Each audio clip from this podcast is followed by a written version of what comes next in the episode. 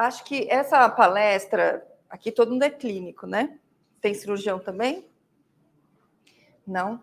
Que, que, que, tem? Eu ia falar mal de cirurgião, brincadeira, não vou falar. não, não, não.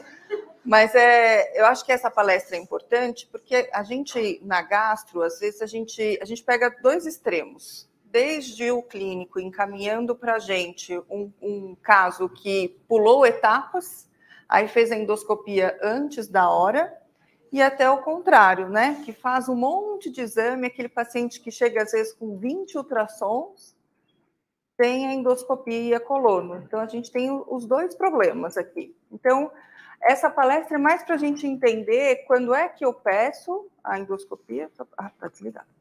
Quando é que eu peço a endoscopia e o momento certo para que eu consiga ter um diagnóstico precoce.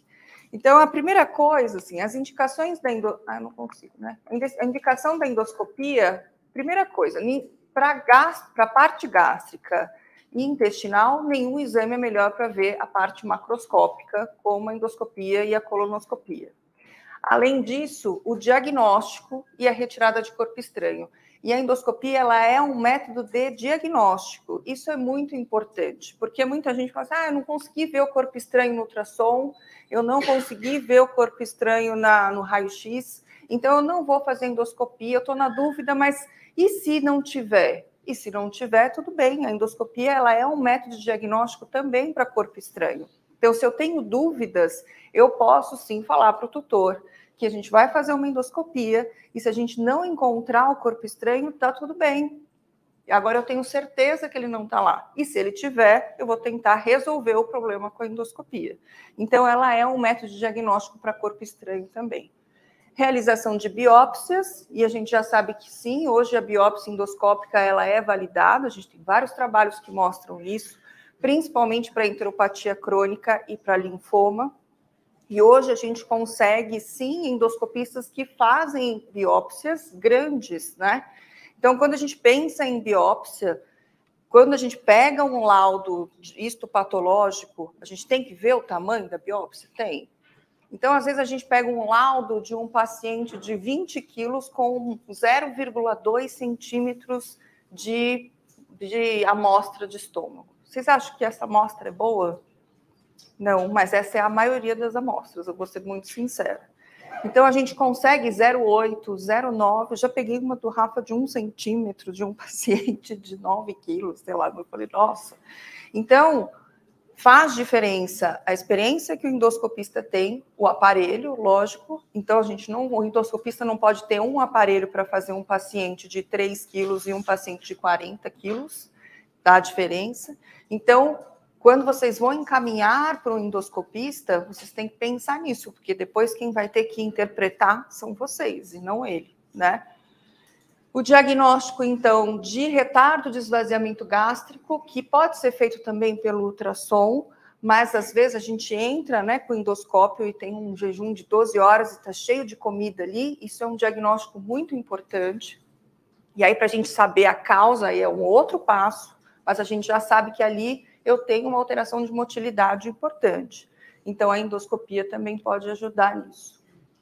Qual que é a, a limitação que eu tenho quando eu peço uma endoscopia ou uma colonoscopia? A primeira coisa que eu tenho que pensar é que o trato gastrointestinal ele inflama em quase, quase todas as doenças, desde neurológicas até o paciente cardiopata, ele é um paciente que tem colite, porque ele é hipoperfundido. Se eu fizer uma colonoscopia de um paciente cardiopata, provavelmente eu vou encontrar inflamação. O nosso intuito na endoscopia diagnóstica é principalmente nos problemas primários gastroentéricos. Existem algumas outras é, situações que eu vou mostrar aqui que a endoscopia ela pode auxiliar num diagnóstico que já existe. Mas, por exemplo, se eu tenho um paciente renal, provavelmente eu não vou fazer uma endoscopia para saber que ele tem uma gastrite urêmica, né? Então, a, as limitações são essas. Se eu tenho um distúrbio metabólico, se eu tenho um distúrbio hormonal, paciente com hipoadreno atípico, ele tem muita inflamação gastroentérica e não necessariamente eu preciso fazer um exame endoscópico para saber disso. Então, para eu chegar no exame endoscópico num paciente que tem vômito e diarreia crônica, vamos dizer assim, eu preciso fazer um diagnóstico diferencial gigantesco, que é o que muitas vezes o tutor reclama. Quando chega para mim é muito mais fácil, porque vocês já fizeram todo esse diagnóstico diferencial, o tutor já xingou vocês, falou que vocês não conseguiram chegar em nenhum diagnóstico, e aí eu vou procurar um gastro para que o gastro então consiga resolver. O gastro iria fazer tudo o que vocês fizeram, mas eu já tenho uma etapa que vocês fizeram lindamente. E o tutor cansa.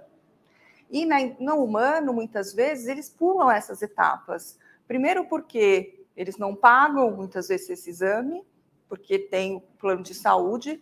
O, a, o exame na veterinária, na minha opinião, ele é muito mais seguro do que na, na, na humano, porque eles fazem um propofolzinho lá e ó, beijo, não me liga. A gente tem um anestesista, esse paciente é entubado. Isso não existe na medicina humana. Então, acho que a qualidade do nosso exame é muito maior, muitas vezes, do que no humano. E o tutor ele não tem essa, essa noção, né? Então, por isso, a gente não consegue pular, é importante não pular essa etapa, porque é um exame que ainda é um pouco caro, que a gente está tentando baratear aqui no, no PetCare para que a gente consiga fazer mais, né? Então, quando chega um paciente vomitando, e a maioria dos tutores vai falar que ele está vomitando, a primeira coisa que eu tenho que tentar entender é se ele não está regurgitando. E saber disso é importante porque a endoscopia também vai ser diagnóstico de algumas doenças esofágicas e ela pode ser também curativa para algumas doenças esofágicas, por exemplo, a estenose esofágica. Então, se eu sei que esse paciente está regurgitando, eu já começo, a, já, já diminuo o meu diagnóstico diferencial enormemente, porque o meu diagnóstico diferencial de vômito é muito grande. Então, saber se esse paciente ele tem uma eliminação ativa ou passiva é importante. Só no gato, que é lógico que ele sempre vai atrapalhar um pouco a nossa vida, a regurgitação pode mimetizar o vômito, porque nas duas situações ele faz muita força. O gato que regurgita pode, às vezes, ir para trás, fazer todo aquele movimento que ele faz quando ele está vomitando, porque há o primeiro que lembra né, que a musculatura esofágica do gato é diferente da do cão, a motilidade esofágica do gato é menor que a do cão, e por isso ele tem uma facilidade maior de ter corpos estranhos esofágicos. Exatamente porque ele muitas vezes não consegue eliminar o comprimido, os corpos estranhos, os pelos, como o cão. Então, para que ele elimine isso, ele faz tanta força quanto quando ele precisa eliminar alguma coisa no estômago. Então, o gato às vezes nos engana, tá? E aí, olha o, o, diagnóstico diferencial gigantesco que eu tenho de vômito, diarreia aguda ou crônica, né? Aguda, mais do que crônica, mas eu tenho todas as doenças infecciosas, doenças neurológicas, doenças hormonais, é, doenças infecciosas que não estão relacionadas ao trato gastrointestinal, então piometra, e gato tem uns corpos estranhos, muita coisa para eu pensar.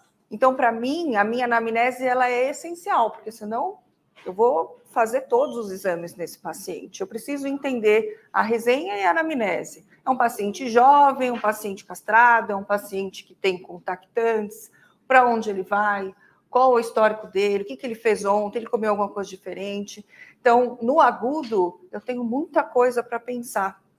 E às vezes, até eu chegar no meu diagnóstico, já melhorou. Ah, uma indiscrição alimentar dura quanto tempo? Dois dias, três dias no máximo. Aí ele melhora com o meu tratamento suporte. Agora, quando eu penso em alteração crônica, que tem mais de três a quatro semanas, aí, por mais que o diagnóstico diferencial seja menor, às vezes complica porque o tutor ele não tem um histórico tão claro, muitas vezes porque são tantas recidivas que ele já não consegue mais saber, ah, isso tem relação com comida? Não sei.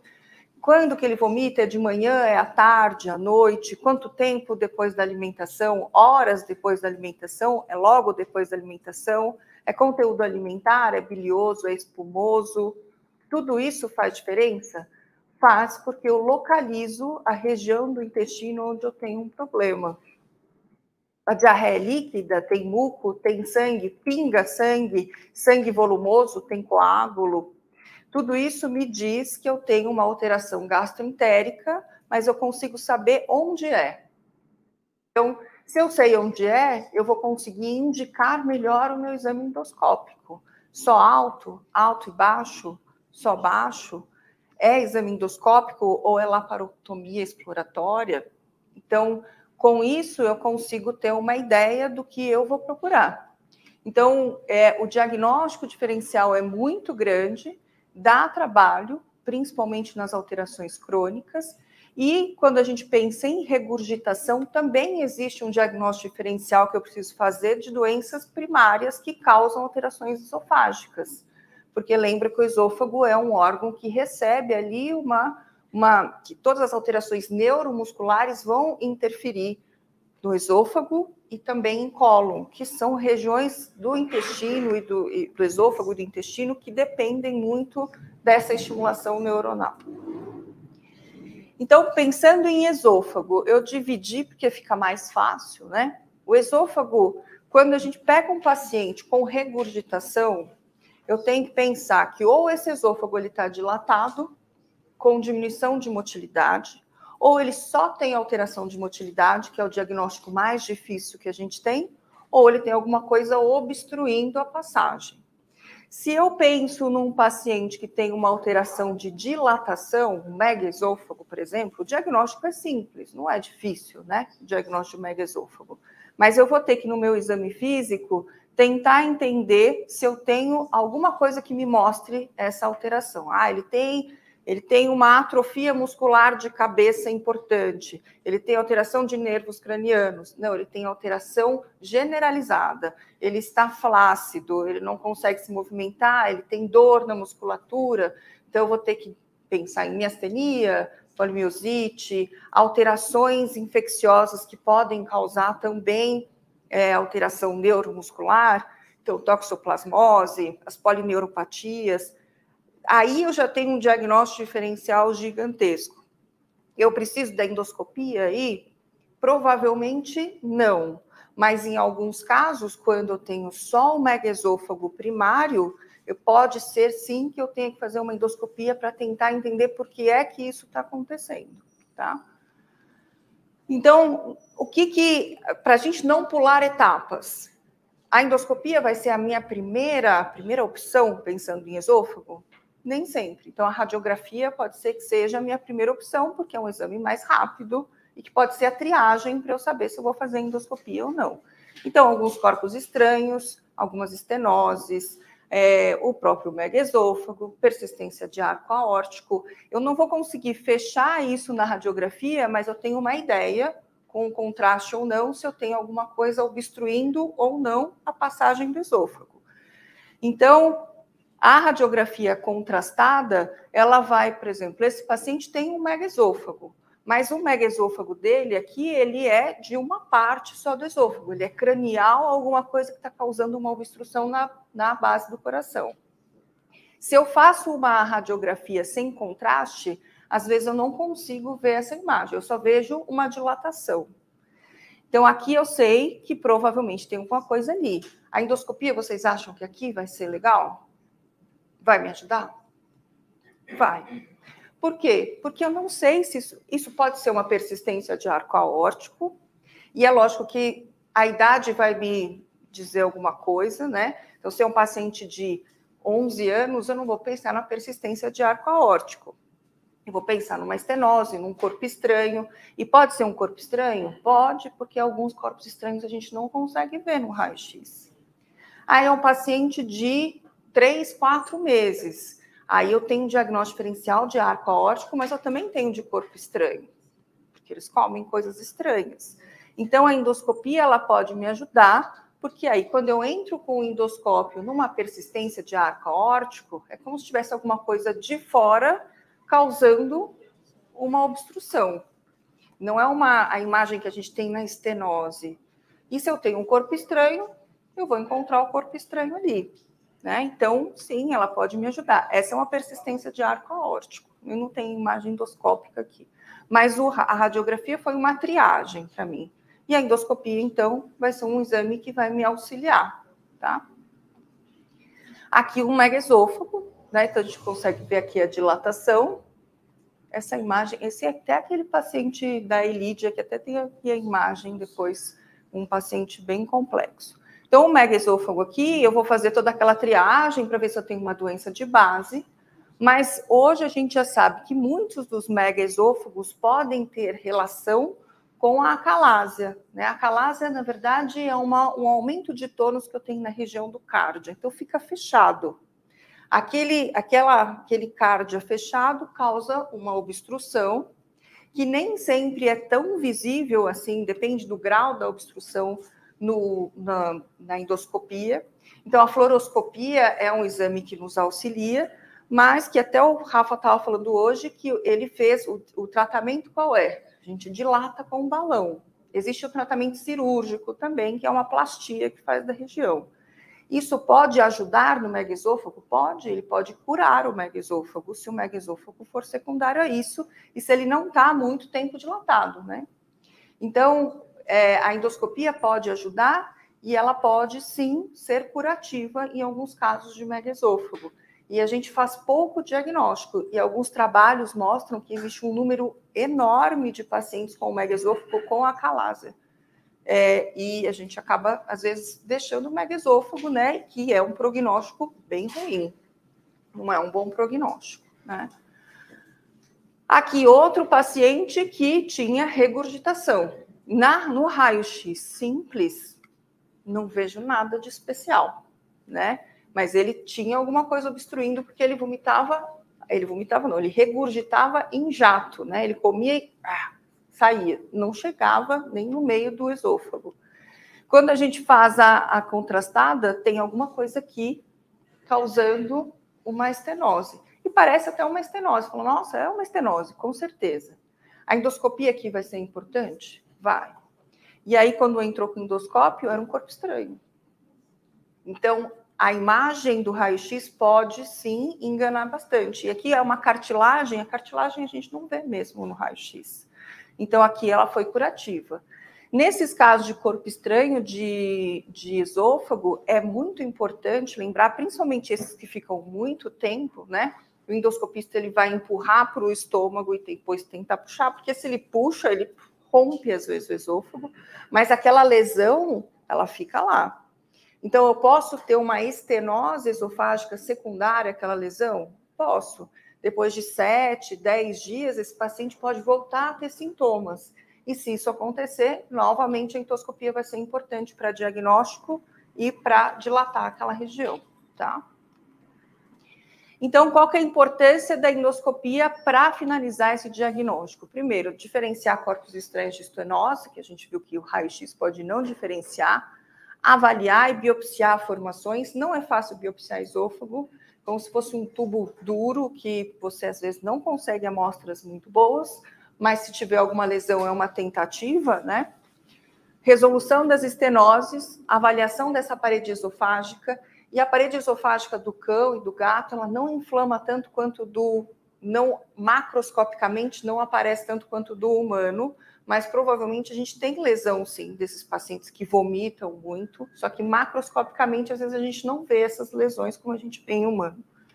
E a avaliação de paralisia de laringe, que também pode estar associada a algumas doenças gastroentéricas, principalmente pensando nos braxcefálicos, as doenças que a gente tem do bulldog. Então, a gente precisa, sim, avaliar esses bulldogs que a gente tem uma piora da alteração gastritérica no paciente que tem algum tipo de hipóxia ou de obstrução de vias respiratórias superiores, tá?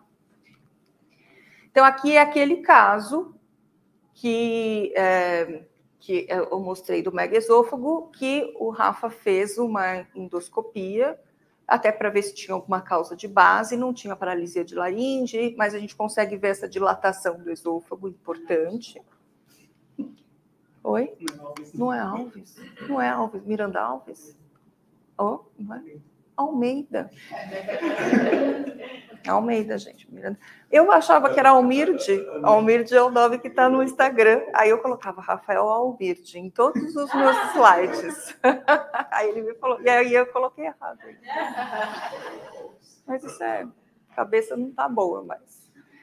Aqui é uma imagem que não é comum. Geralmente as acalasas, né, elas são caudais, né? Elas são em, em região de cárdia.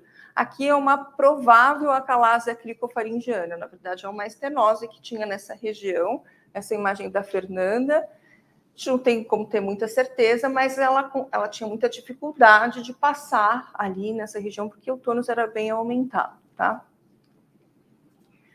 Aqui uma outra imagem de esofagite química. Então, quando você tem qualquer ingestão, aqui é de soda cáustica, você acaba tendo uma, uma, uma lesão rápida, mas esse também é um caso que a gente precisa depois continuar observando o paciente, porque existe uma grande possibilidade de estenose, tá? E aí, nesse caso, o que, a endoscopia ajudou? Aí a gente passou uma sonda gástrica nesse paciente porque ele não conseguia comer, então a endoscopia também foi importante para isso. Né? Aqui é uma esofagite, isso não é uma imagem comum, a gente não costuma ver essas esofagites tão importantes, né? Mas às vezes a gente encontra um esôfago pior, mas mais inflamado, né? E é uma imagem que, que indica gravidade, com certeza. E aqui uma estenose esofágica, então o diagnóstico é feito pela endoscopia. Aqui, então, com a endoscopia, quando a gente faz esse diagnóstico, já vai fazer, então, a dilatação por balão. Então, quando vocês têm uma, uma possibilidade de estenose, já falem para o tutor que pode ser que no mesmo procedimento já faça a dilatação para que a gente não perca tempo porque é mais caro, tem o um balão, tem um monte de coisa que a gente, se não tiver, ok, mas se tiver, já aproveita o primeiro preço. Não fica lá? Não. Aí tem aqui um vídeo, vamos ver se vai passar. Aqui, opa. Que mostra como é que faz essa dilatação aqui. Quando você, quando faz o, o diagnóstico, então ele, esse balão ele ele tem aqui um barômetro aqui, né, para controlar a pressão, senão puf, explode, né? E aí enche com é solução fisiológica, né? Que enche com solução fisiológica. É para controlar a pressão, né? Porque com ar mais fácil de. Com água ele é um balão que a gente fala de balão hidrostático. Porque com a água lá dentro vai conseguir fazer uma, uma força. Uma força radial igual em todos os pontos. Porque quando a gente pensa em estenose, a gente pode ter uma estenose simples ou uma estenose um pouco mais complexa, dependendo de quais pontos vão estar estenosados e a questão da, digamos assim, continuidade, é longe, digamos assim, uma avaliação longitudinal, se aquela estenose é de uma forma contínua, é só um ponto só. É, isso, essas estenoses, em algum ponto, ela pode ser um pouco mais fragilizada do que outro ponto. Se a gente insufla ali com um balão sem, digamos assim, um balão só com um balão de ar nesse local, é, a parte mais frágil ela vai receber quase toda a força que a gente vai estar exercendo ali com pressão. Então, quando a gente faz com hidrostático, a gente vai fazendo pressões é, iguais em todos os pontos. A gente vai gerar uma lesão, a gente vai ter uma úlcera, porque a gente vai romper essa, esse anel fibroso, romper toda essa parte. Dependendo da, da causa, né, que seja traumática, radioterapia, é, química por conta de ingestão de alguma outra coisa, ou até mesmo por conta de medicamentosa, a gente vai ter resultados, terapias um pouco melhores, outras refratárias vai depender, porque algumas, por exemplo, alguma, alguma lesão, lesão por conta de um corpo estranho, a gente, sei lá, ficou dois, três, quatro dias ali que a gente recebe, a mucosa está toda química, toda a parte da senta, esbranquiçada, aquilo ali vai cair, vai gerar uma úlcera, em duas, três semanas aquilo ali vai fazer toda a parte de é, cicatrização, reposição de colágeno, vai fechar é, a gente consegue fazer um balonamento, estirar e consegue ter, e é um tratamento que é um, dois, três vezes, e fazendo uso de corticoide ali também, para evitar que essa parte inflamatória e recicatrização seja mais intensa. Então, a gente, cada vez que a gente faz, a gente espera que vai fazer cicatrização, só que num diâmetro, não num diâmetro tão tão menor, tão, tão, tão fechado quanto era antes, até a gente chegar no momento que o animal não vai ter mais disfagia. É, então, a gente vai fazendo dessa forma. E quando a gente tem, por exemplo, estenose por conta de medicação, é, pega quase todas as camadas, é um pouco mais refratário, então demora um pouquinho mais o tratamento. Então, são sessões. São sessões. E a importância desse balão é justamente isso: é escolher o balão certo para poder fazer, porque senão a gente acaba, pode fazer um trauma é, pior do que já está. A gente acaba rompendo esse esôfago se a gente não usar um balão correto ali e na medida correta de pressão e, e respeitar o tempo. Porque se a gente está fazendo bastante pressão, a gente está deixando aquele, aquele órgão ali isquêmico. Então a gente tem que sempre fazer por sessões, no mesmo momento, mas por sessões. Então, e a gente consegue um resultado bom é, na parte de balonamento. Isso é, digamos, é tratamento ouro na medicina e também na, na nossa medicina veterinária. Tá Desculpa. E aí uma coisa importante que, que o Rafa falou que causa lesão, isso ele, por isso que a gente faz algumas sessões, né? E como o gato ele é né, espécie que acaba tendo um pouco mais de estenose, a gente tem que lembrar o seguinte: né, vocês vão ver que ele faz a dilatação e depois ele faz a endoscopia normalmente, porque você pode ter mais de uma estenose. Então, aí você pode ter uma estenose caudal a essa, então você tem que ter certeza que não tem. Se tiver, tem que dilatar também e ver se não tem alguma lesão no estômago. Teve um gato, por exemplo, que a gente fica pensando no gato só por causa de medicação, medicação, na verdade era uma formação que ele tinha ali próximo ao cárdia, que causava um refluxo muito grande. A gente não conseguia ver essa formação nem no ultrassom e nem no raio-x. Então é importante fazer o exame e nos gatos, eu particularmente acho importante colocar a sonda gástrica, porque muitos deles não vão comer. Eles estão nauseados, eles têm dor, então você já aproveita e coloca a sonda gástrica para que você não tenha problema de. E no cão também, né? Não só no gato, mas é que o gato, às vezes, ele não vai comer porque ele está nauseado, tá? Então, tá vendo como faz, faz uma lesão importante? Então, quebra todas as fibras ali, então tem que fazer mais de uma sessão. A maioria dos casos que eu tenho tem um bom prognóstico. É que é oneroso, não é barato, né? Mas você não tem outra opção. Não tem outra opção, não tem como você fazer isso cirurgicamente. Então, é isso ou é nada, ou é eutanásia, né? Porque não tem como o cachorro e o gato ficar sem comer. Então não tem opção. É isso. Aqui uma outra imagem de uma hérnia de ato. Essa aqui é rapidinha, mas é bonita essa imagem. Vocês vão ver que ele entra, tá vendo a hérnia? Esse saco, esse fundo cego aqui, dentro, né? Essa é a hérnia. Não é para ter esse, é para ter uma continuidade. De repente entra lá dentro. Então, o diagnóstico de hérnia de ato pode, até a gente consegue ver no raio-x, mas o diagnóstico pela endoscopia é muito melhor, né? Muito mais assertivo. E é difícil pegar, né, hérnia de ato? Hoje não é tão, antigamente era mais. Em gato, em gato eu nunca peguei. Mentira, eu já peguei uma vez. Mas hoje o bulldog francês ele tem tido bastante hérnia de ato. O bulldog inglês ele já também tinha um pouco, mas o francês hoje ele é um problema, o francês. É. No caso ano passado, tinha um gato com hérnia de ato que ele fez esse refluxo, fez estenose, dessa estenose estava com megasôfago depois que a gente começou a tratar, o megaesôfago reduziu quase é, ao tamanho original do esôfago, porque foi algo próximo ao que ficou, digamos assim, por muito tempo, então a gente consegue recuperar, porque era algo secundário. Tem um bonequinho para você também. Tem vários bonequinhos. Desculpa. Eles vão nascendo ali, ó.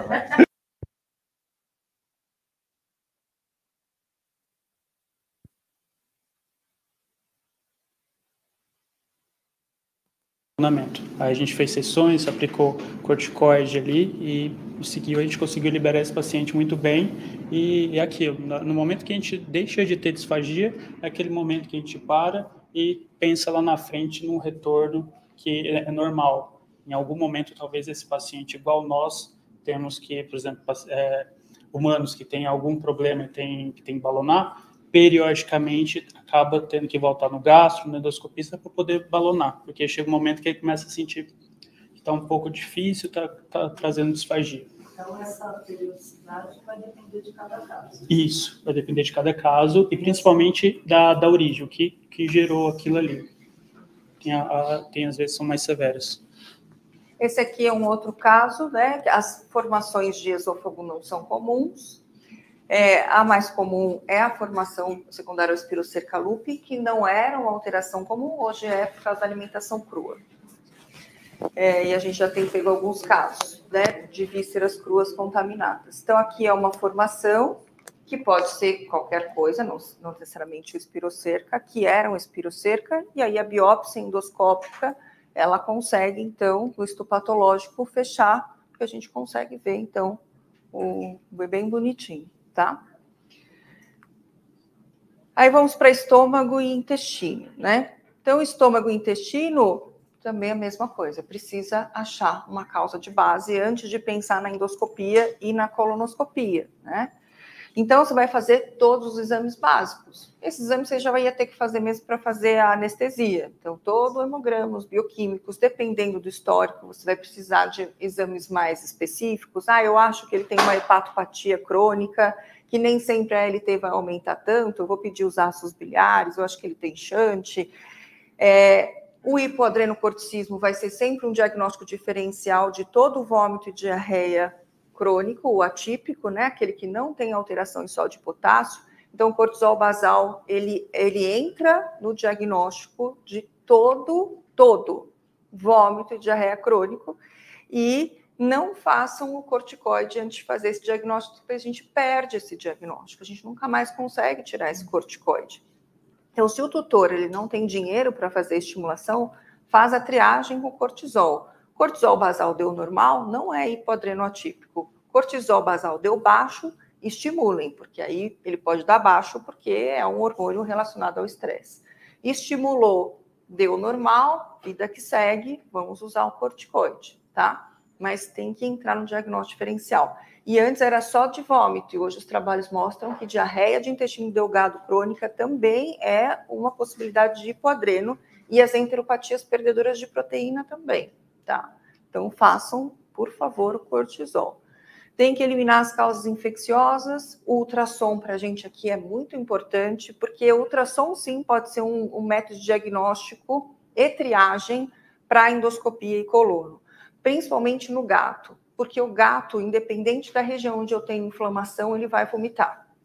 Então, se eu tenho lesão em jejum, ele vai vomitar. Se eu tenho lesão em ilho, ele vai vomitar.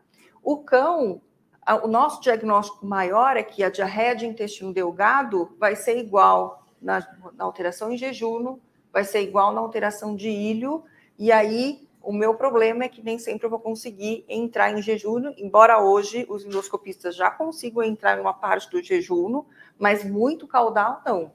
Então, o ultrassom, ele me ajuda, por exemplo, esse gato, ele tem vômito. Só que aí, na hora que eu faço ultrassom, ele tem uma lesão no meio do jejum, uma lesão grande com perda de estratificação localizada. Ele não vai fazer endoscopia nem colono, ele vai fazer laparotomia exploratória. Então, no ultrassom, eu consigo ver essa imagem, consigo ver os linfonodos todos bem aumentados. Aí eu posso fazer uma histologia, eu posso fazer o que eu quiser, mas eu não vou conseguir, então, acessar esse paciente com endoscopia colono. Por isso, o ultrassom pode nos ajudar. E aí, quando eu parto para endoscopia e para colonoscopia, o que é muito importante e que ainda, infelizmente, muitos endoscopistas não têm essa noção de que a gente precisa ter uma padronização de coleta, de número de amostras, como que eu coleto, como que essas amostras são enviadas, isso é muito importante. Eu coleto uma amostra do estômago e coloco num negócio de formol deste tamanho e ele vai chacoalhando durante duas horas no motoboy. Você acha que essa amostra ela vai chegar íntegra? Não. Então é, é preciso saber armazenar essas amostras, Quanto mais, a vantagem que a endoscopia tem é essa, número de amostras. Eu consigo muitas amostras, 10, 15 amostras, que na láparo eu não consigo. Então, quanto isso não é vergonha. Se o endoscopista está começando, pega um monte de amostra, não tem problema nenhum, porque aí a chance de eu ter uma amostra adequada, ou pelo menos marginal, que é uma amostra mais ou menos, mas que pode me ajudar, é maior. Se eu pego 10 amostras e cinco são adequadas, fantástico. Se eu pego três amostras e três inadequadas, isso não serviu de nada para mim. Então, façam amostras, né? Então, a gente tem o consenso tanto de endoscopia quanto o consenso para histopatologia das enteropatias crônicas. E isso ajudou bastante porque era uma bagunça. Mas tem hoje. A quantidade certinha de formal que você tem que colocar nesse consenso? Tem, eu não sei, acho que não.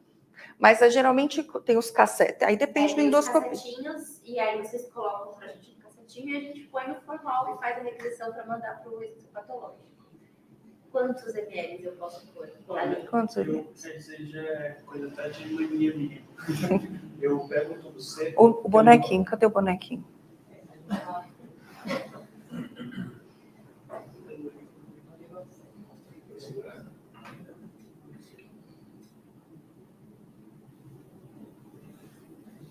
Ele morreu. Sobreviveu.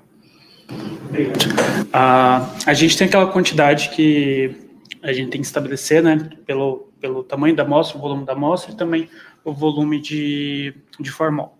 Eu, particularmente, o que, que eu faço?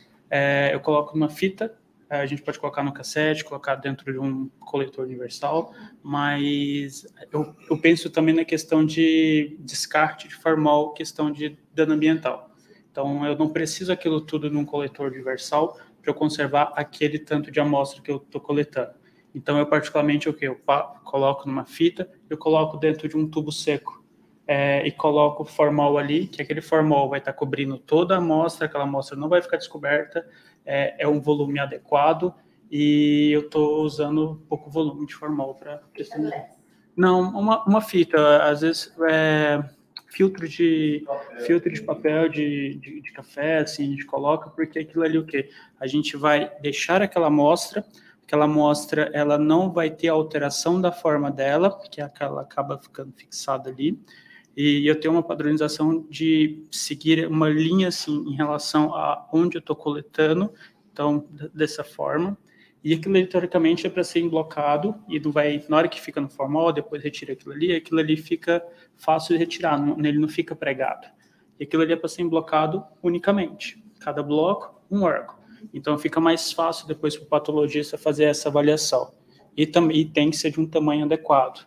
Então a gente, é, a gente percebe quando a gente faz, às vezes a gente tem um problema de coleta de biópsia quando o animal está com peristaltismo muito alto. Isso demora para a gente pegar tipo, comparado com outro paciente. A gente tem que ter paciência para coletar amostra, porque senão só vai vir velocidade. Velocidade a gente não tem diagnóstico algum. Então a gente percebe a nossa amostra no momento que a gente vai tirar ela da pinça. É, amostras boas, você consegue tirar ela da pinça rápido, rapidamente. Você coloca, pegou na agulhazinha, estéreo, tranquilo. Amostra ruim, você fica tentando tirar e não vem porque aquilo ali é uma amostra que só vê mais parte de velocidades. Você não vai conseguir mostrar é, mucosas, mucosa própria, para depois a gente ter um diagnóstico. E também, em questão de formal, é isso. Eu coloco realmente o necessário e coloco nos tubinhos, e fica mais fácil. Pronto. É isso. Eu nunca ia responder isso. É, o estudo patológico, então, é importante porque é também antes, dependendo do patologista, ele dava um diagnóstico. Né? Ele, se ele via muita amostra de intestino, ele já tinha um padrão na cabeça dele. Se não via nenhuma, ele não tinha padrão nenhum e vinha um diagnóstico que tirava do sovaco dele. Ele não tinha nenhuma noção do que estava acontecendo. Hoje a gente já tem uma, uma padronização. O que, que é importante? Quando a gente pensa em cão, em cão as coisas são um pouco mais divididinhas, assim, mais certinhas, quando a gente pensa em manifestação clínica. Então, se eu tenho um paciente vomitando bilioso, eu já sei que eu tenho um problema no duodeno. E grande parte das pessoas fala que o paciente que vomita tem gastrite. A maioria dos pacientes não tem gastrite. Ou se ela, ele tem gastrite, é secundária do odenite, pelo refluxo biliar que esse paciente tem. Então, vamos chutar aqui que mais de 80% desses pacientes têm duodenite primária principalmente asa, shih tzus, spitz, bulldog, começa a falar todas as raças. Todas as raças pequenininhas, todos os terriers quase. Então, no cão, às vezes eu pego um cão que só vomita bilioso, um shih tzu que só tem vômito bilioso. Ele nunca teve uma diarreia, Então, esse paciente, ele pode fazer só uma endoscopia digestiva alta? Pode, né? Agora, o gato que chega vomitando, não. Então, no gato, a gente sempre vai fazer endoscopia e colono, independente se ele tem diarreia ou não, porque as lesões no gato muitas vezes são no ilho.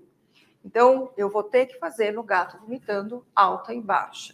O que que, por que, que as pessoas antigamente tinham aquela ideia, ah, não vou fazer no gato? Porque antigamente, realmente, a gente não conseguia chegar no ilho do gato, porque os endoscópios eram endoscópios que só conseguiam entrar em pacientes com mais de 5 quilos. Então, hoje a gente tem iorques de 2,5 kg, 3 quilos, que a gente consegue fazer endoscopia, colonoscopia tranquilamente. Então, a maioria dos endoscopistas consegue, mas uma minoria não. Então, se você vai pedir a endoscopia e a de um gato, que você vai perguntar para ele: você vai conseguir chegar no ilho? Se ele falar não, você não vai fazer, você vai fazer a láparo. Então, no gato, a gente precisa entrar em ilho. Não consegue, faz a láparo. E a outras, outra, outro caso onde a gente faz a láparo no gato é quando ele tem a triadite. Então, o gato ele não tem muitas vezes só alteração em intestino, ele tem também em vias biliares, ele tem em fígado e ele tem em pâncreas. Então, isso inviabiliza a minha endoscopia. Mas as amostras, elas são sim fidedignas no gato também. Então, façam endoscopia e colonoscopia no gato também. Mas lembrem-se de fazer a colonoscopia, tá?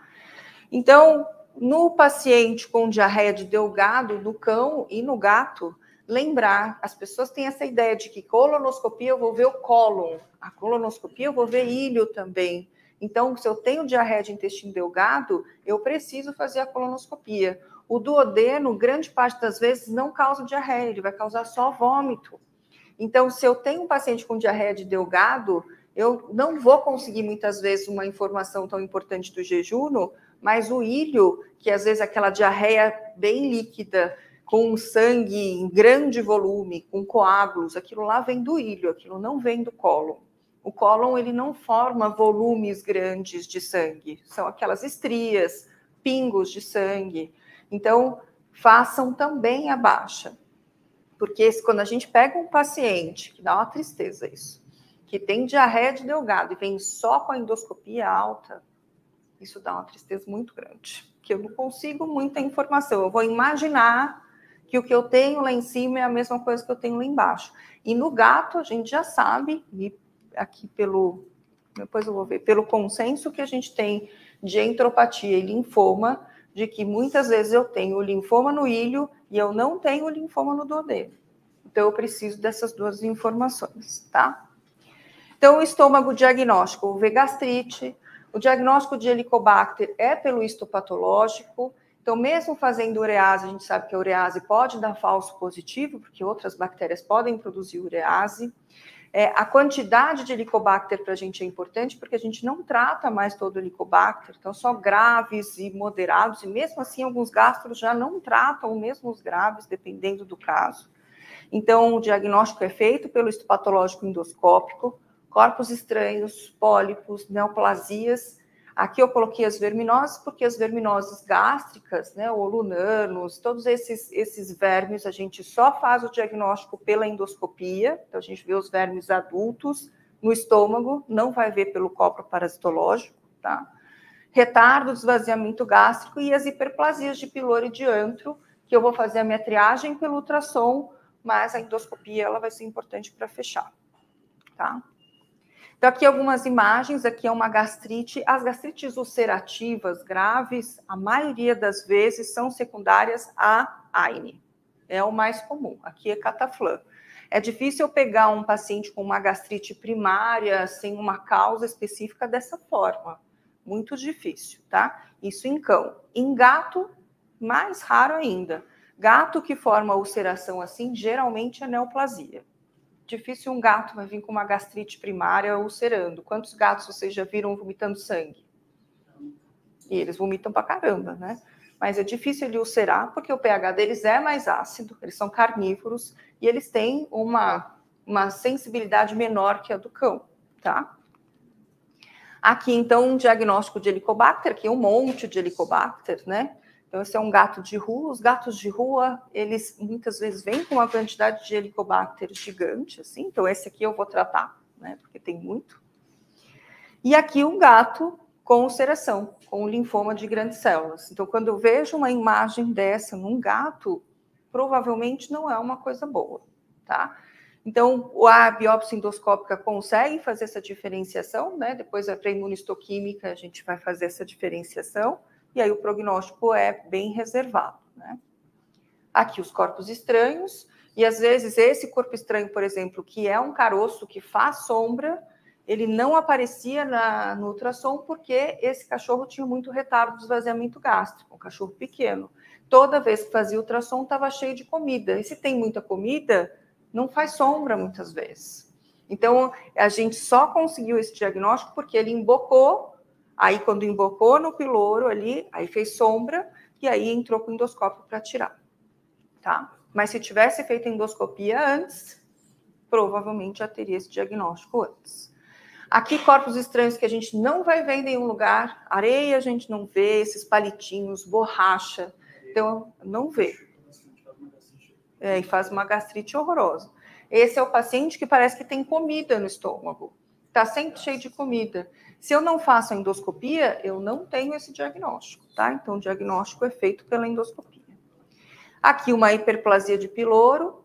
Então, quando a gente vê uma imagem dessa, o diagnóstico diferencial principal são as neoplasias, mas isso é uma alteração que é comum em paciente jovem, então são braxcefálicos até dois anos, mais ou menos. Então, a primeira coisa que a gente vai pensar é na hiperplasia, diferente de um show-show de 10 anos. Você vai ver um show-show de 10 anos, um golden de 7 anos. Você não vai pensar na hiperplasia, você pensa mais na neoplasia, né? Mas é lógico que o endoscopista ele vai fazer a biópsia. A biópsia aqui é bem superficial e aí pensando em neoplasias de muscular, sarcomas, carcinomas, eu posso ter um diagnóstico, mas eu posso também ter um falso negativo. Então, para esse tipo de neoplasia, pode ser que às vezes a biópsia endoscópica não nos ajude.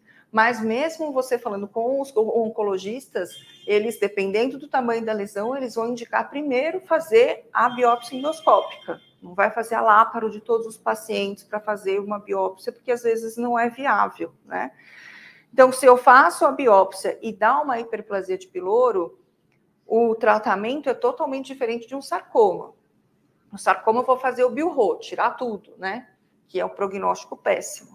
Aqui eu vou fazer a piloroplastia, que é um prognóstico muito melhor. Quando faz a piloroplastia, é indicado fazer a biópsia em bloco, para ter certeza que isso é uma hiperplasia. Então, faz a biópsia aberta. Se você tiver a possibilidade de ter o patologista junto, perfeito, porque ele já vai ver e já vai falar para você. Piloroplastia, bilro, tá? Então, o, mas no paciente jovem, você vai pensar primeiro nas alterações benignas, tá? E intestino. Então, o diagnóstico, todas as enteropatias crônicas, aquelas enteropatias responsivas ao corticoide ou responsivas aos imunossupressores, né? As neoplasias, a linfangiectasia, o diagnóstico macroscópico da endoscopia, ele é bem bonito e a gente já consegue fechar ali pelo macroscópico, né? Os granulomas, e a gente tem alguns granulomas que parecem neoplasias, né? Mas pela biópsia endoscópica a gente fecha como granuloma. Às vezes, é, quando a gente tem um granuloma que a gente consegue ver no ultrassom, ele já grande, a indicação é láparo. Mas a gente tem alguns granulomas que são bem caudais, que pegam ali a região retocolônica ou de cólon descendente, que a gente não consegue ver no ultrassom. Então, o diagnóstico vai ser endoscópico. Na colonoscopia, ele vê essa massa e vai fazer, então, a biópsia e depois vai ser retirado todo esse granuloma cirurgicamente, tá? E os corpos estranhos também. As colites granulomatosas do bulldog, né? O diagnóstico é feito pela biópsia só. Então, a endoscopia é importante. Então, a gente tem essas imagens endoscópicas de pacientes com entropatias gravíssimas isso já me indica que eu tenho muita inflamação e eu tenho quebra de barreira, provavelmente. Então, esse paciente já tinha leucocitose, já tinha desvio. Se eu vejo uma imagem dessa, aliada a um hemograma horroroso, paciente clinicamente mal, hipoalbuminemia, prognóstico é ruim, né? Mas eu já tenho uma ideia pelo macroscópico que as coisas estão ruins, né?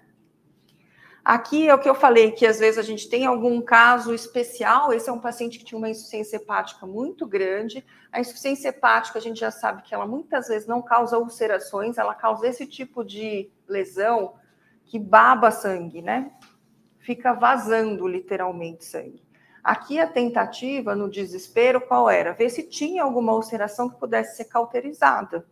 Porque esse paciente tem coagulopatia, por mais que você faça plasma, ele continua perdendo sangue, aí ele tem que fazer plasma, tem que fazer transfusão. Então, para tentar fazer com que ele tenha uma sobrevida maior, a gente fez a endoscopia para ver se tinha alguma lesão localizada, mas a maioria das vezes não tem.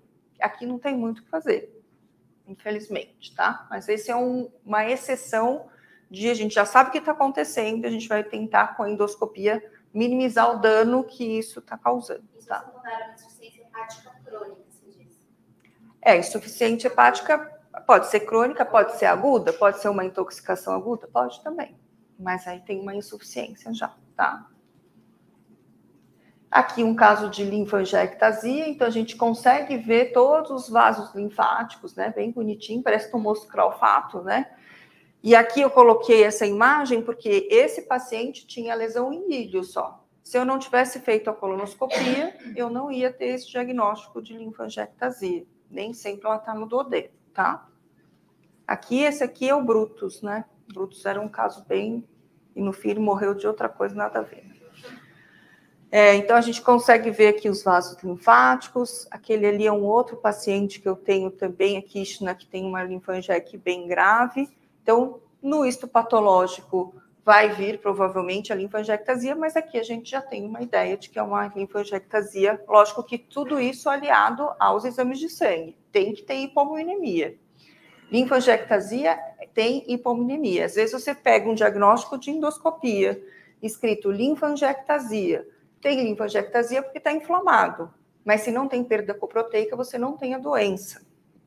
Então, só lembrem-se disso, é um conjunto de diagnósticos. Você não vai tratar um paciente com, com é, só porque tem lá escrito no, no histopatológico linfangiectasia. Não vai tirar a, prote... a gordura dele por causa disso, só se ele tiver clínica, tá?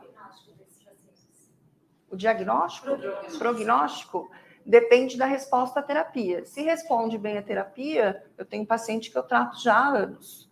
Se não responde inicialmente ao corticoide, ele morre rápido, porque a hipominemia acaba evoluindo para efusões e, e ou muitas vezes vai para eutanásia.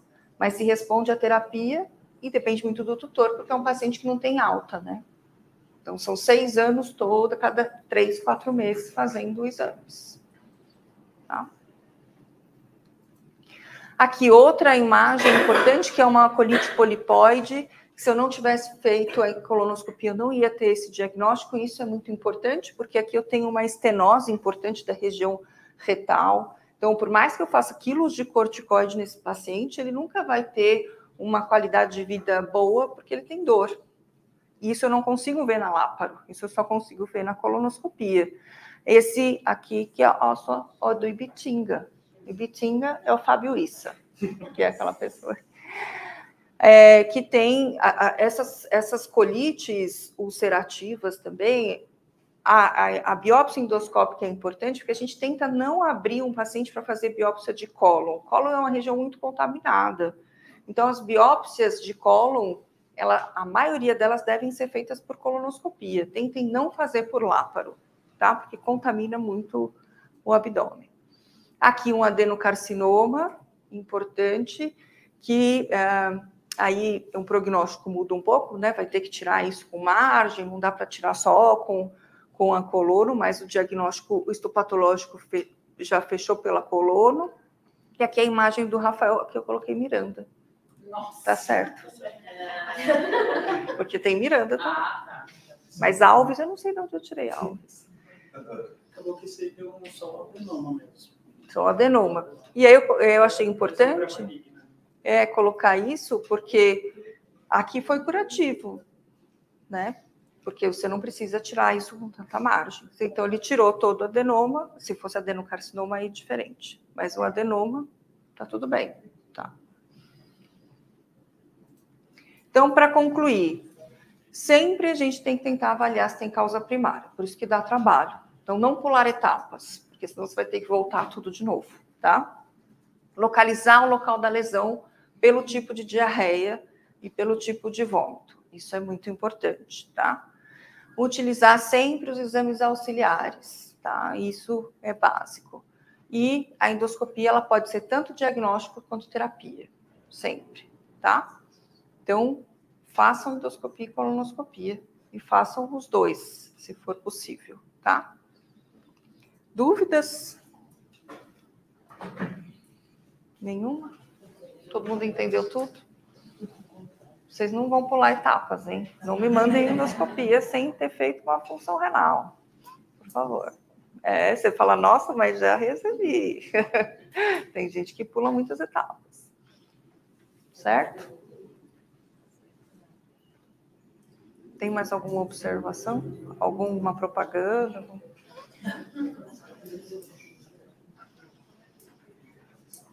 Ninguém vai me tirar daqui? Posso sair? Fico aqui. Agora tá.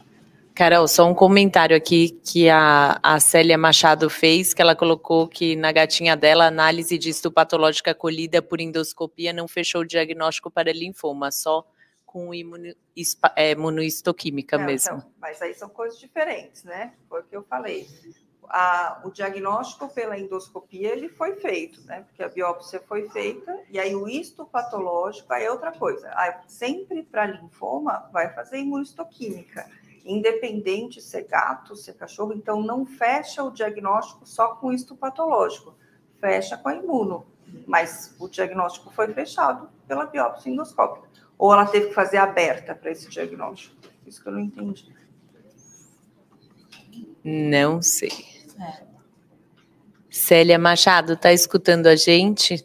Se quiser comentar um pouquinho mais sobre o seu bicho.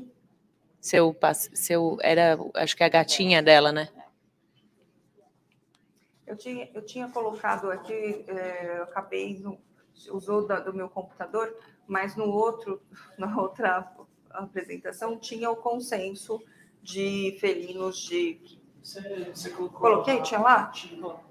Então, nesse consenso, ele validou a endoscopia, a biópsia endoscópica para diagnóstico de linfoma com essas ressalvas, que precisa, primeiro, coletar o máximo de amostras possíveis, segundo, sempre fazer o diagnóstico da imunistoquímica. E mesmo com a imunistoquímica, tem alguns casos onde a gente não fecha o diagnóstico do linfoma, mas é independente se é biópsia endoscópica ou aberta. Às vezes fica na dúvida do mesmo jeito, mas sempre tem que fazer imunistoquímica, sempre. E ela... Acho que acabou.